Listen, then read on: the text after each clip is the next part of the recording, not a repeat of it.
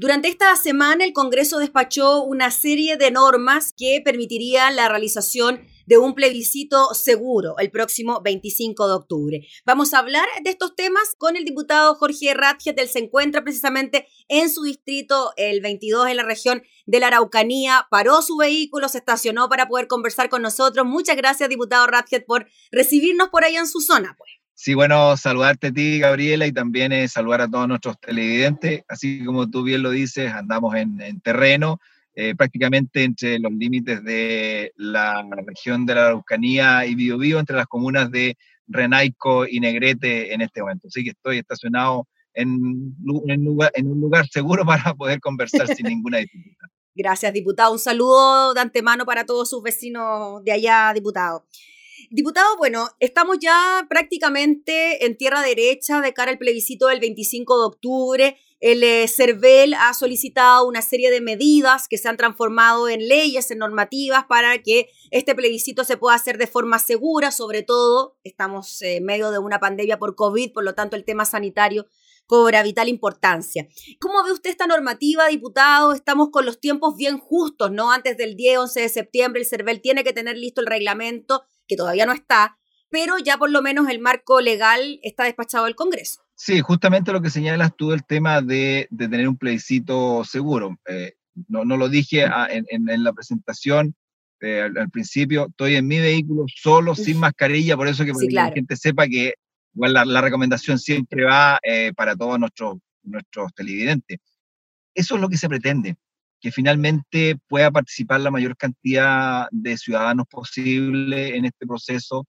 Eh, va a ser muy complejo, particularmente para los adultos mayores que tienen que trasladarse de un lugar a otro y se van a exponer a, que puedan ser eh, contagiados. Eh, por lo tanto, lo que se pretende con esta normativa es dar cierta seguridad, cierta certeza, que si hay un tipo de contagio sea lo mínimo posible. En todo caso, todo esto va a depender de cómo vaya la evolución a nivel nacional e internacional de esta pandemia, que si bien es cierto, ya se señaló que habría una vacuna, no tenemos la seguridad que eso sea tan efectivo, eh, por cuanto eh, lo que se pretende con la vacuna es que las personas queden inmunizadas, pero en Chile ya tenemos casos que eh, personas que tuvieron el, el, virus lo vuelven a contraer, por lo tanto, no hay una inmunidad natural, es un tema que todavía está por definir, no sabemos qué es lo que va a pasar de aquí a dos meses más en el tema del plebiscito, pero sí lo que se pretende con esta normativa es darle cierta seguridad a la ciudadanía eh, para que puedan participar, para que puedan concurrir eh, a este proceso, ¿no es cierto?, en todo lo que significa el aprobar o no una nueva constitución para Chile. Diputado Rangel, y en relación a lo que usted nos dice, entregar seguridad a la ciudadanía para tener confianza y ese día levantarse e ir a votar.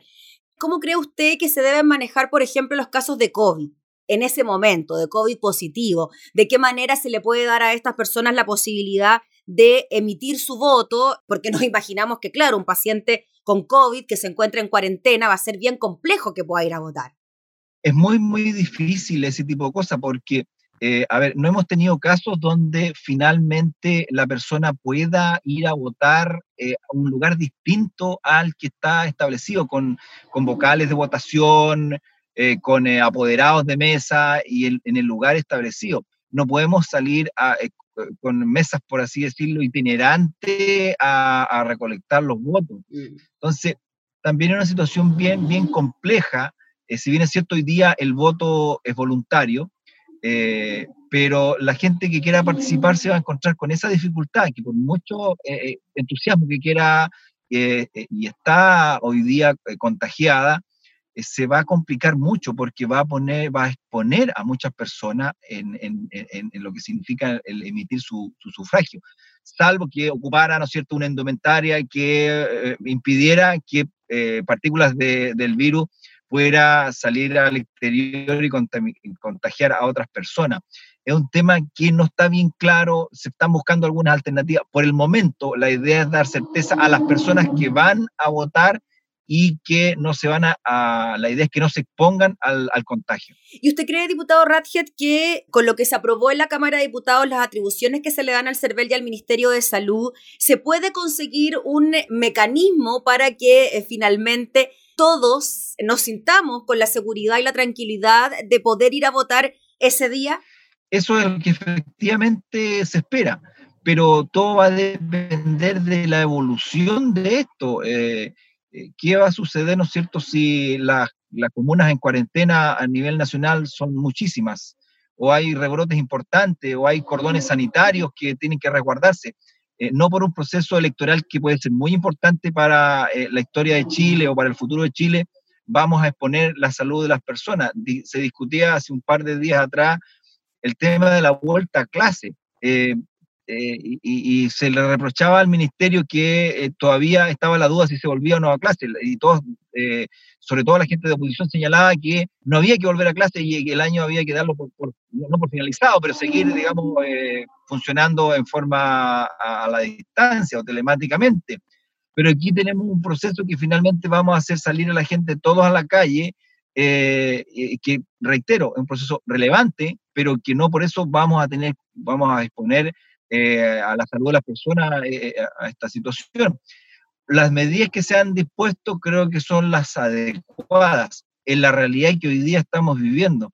Pero yo no soy pitonizo, no soy adivino. Quizás van a ser insuficientes el día de la votación y, puede que finalmente, o de aquí a 30 días más, incluso iniciado el proceso ya de campaña, se determine por todos los sectores políticos que habrá que prorrogarlo por un tiempo o buscar una alternativa distinta. Eh, esto hay que estarlo evolucionando, o sea, analizando conforme a la evolución que pueda tener de aquí a la fecha del plebiscito. Ahora, diputado Radget, desde el eh, gobierno lo que se busca es propiciar precisamente todos los elementos para que se lleve a cabo el plebiscito. De hecho, estoy revisando aquí un titular, gobierno a lista campaña para fomentar participación en el plebiscito, apuesta a extender su difusión entre 20 días o un mes. ¿Qué le parece a usted eso? Que efectivamente el gobierno se comprometa con una campaña comunicacional para incentivar el llamado al voto y me imagino también dando a conocer, cuando esté listo, el reglamento sanitario de cómo vamos a ir, qué lápiz vamos a ocupar, qué mascarilla, qué distancia, etcétera, ¿no? Eso es súper relevante porque no podemos invitar a participar a la ciudadanía en forma irresponsable sin señalarle claramente cuáles van a ser las medidas que se van a estar tomando para que no se contagien las personas. Eh, y cuál, cuáles son las medidas que también ellos personalmente tienen que asumir para concurrir a los distintos locales de votación. Eh, quizás en, en, algunos sectores pueda ser fácil llegar al local de votación, pero en otros es muy complejo. Hay que tomar movilización. Eh, yo imagino, me imagino el caso de mi distrito, que tiene mucha ruralidad. También es un tema complejo para trasladar los electores y después regresarlo a sus respectivos domicilios, que basta con que una persona esté contagiada eh, y va a quedar eso impregnado en, el vehículo donde los que puedan sufrir alguna dificultad son los que van a ser trasladados en ese mismo vehículo en otro, en otro trayecto o en otro recorrido. Y eso es un tema que también tiene que analizarse eh, comuna por comuna o, o, región por región. Y ahí es mucha importancia que pueda tener, ¿no es cierto?, eh, las instituciones a nivel local, eh, a nivel regional para este tipo de cosas. Mm.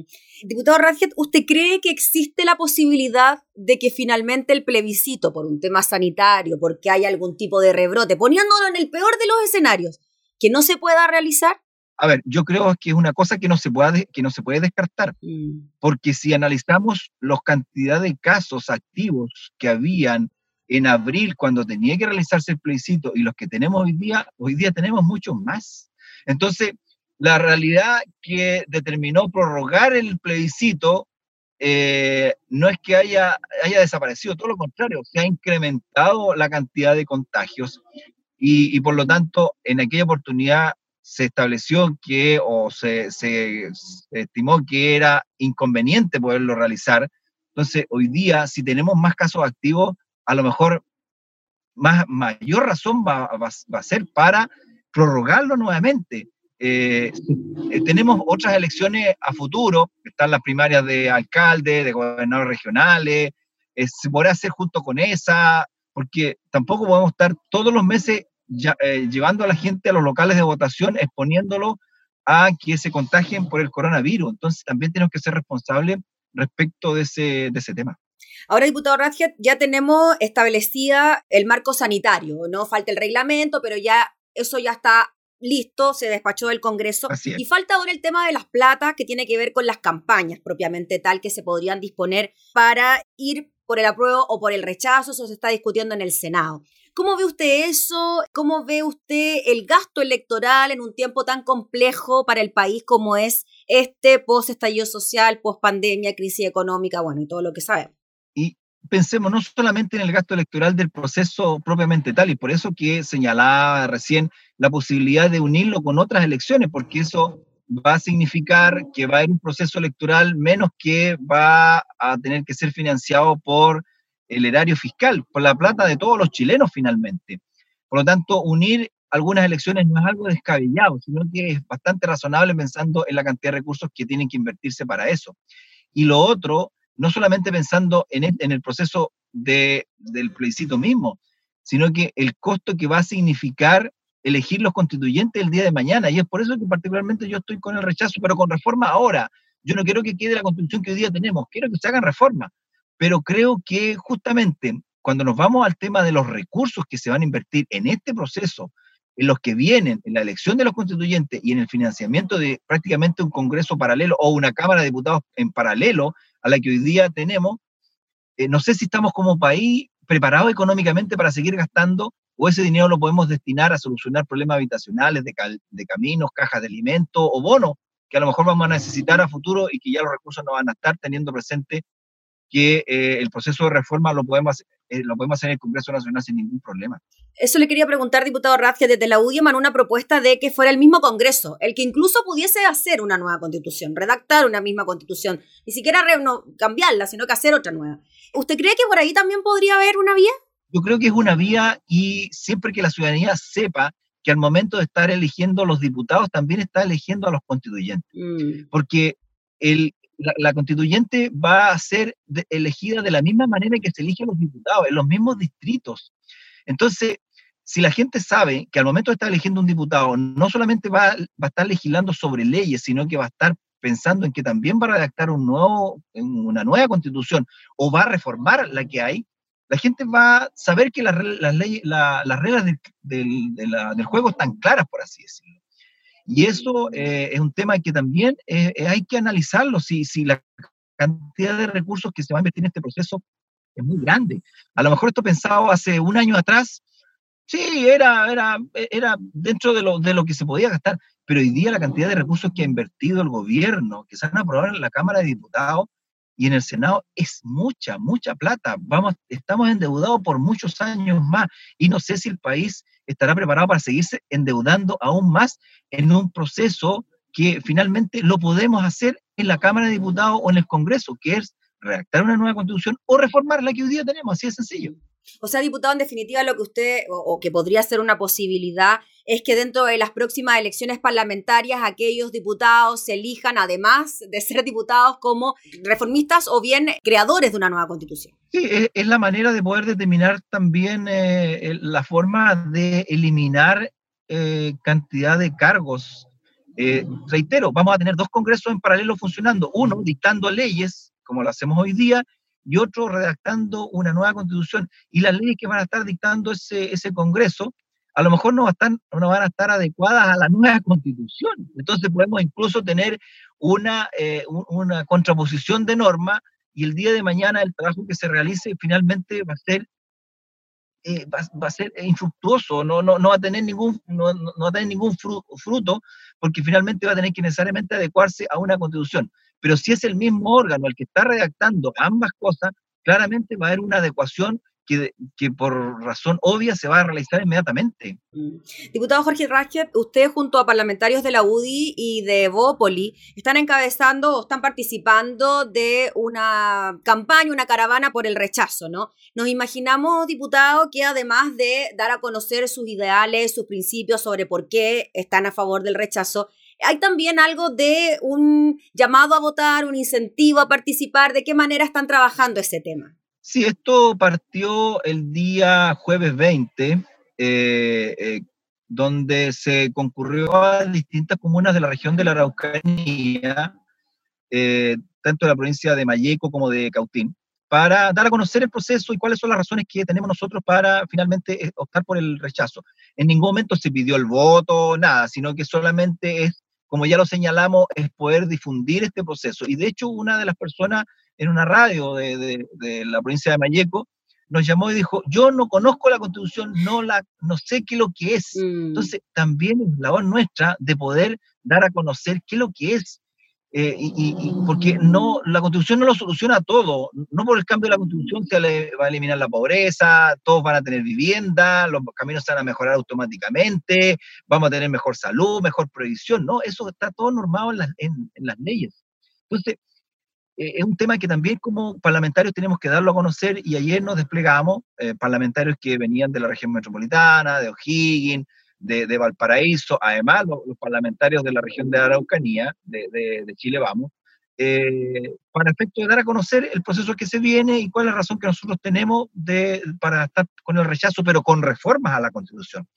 Eh, y fue bastante provechoso, a pesar de poco tiempo que teníamos, porque era, fue solamente el día de la tarde, eh, después ya el día siguiente en, en, Temuco y posteriormente se seguía realizando esta, esta actividad en, en, la región de los ríos y los ríos. Sí, diputado, finalmente, y en relación a eso, ¿ustedes piensan seguir realizando este tipo de actividades en otros puntos del país y por qué se eligió como primera instancia su región, pues la de la Araucanía?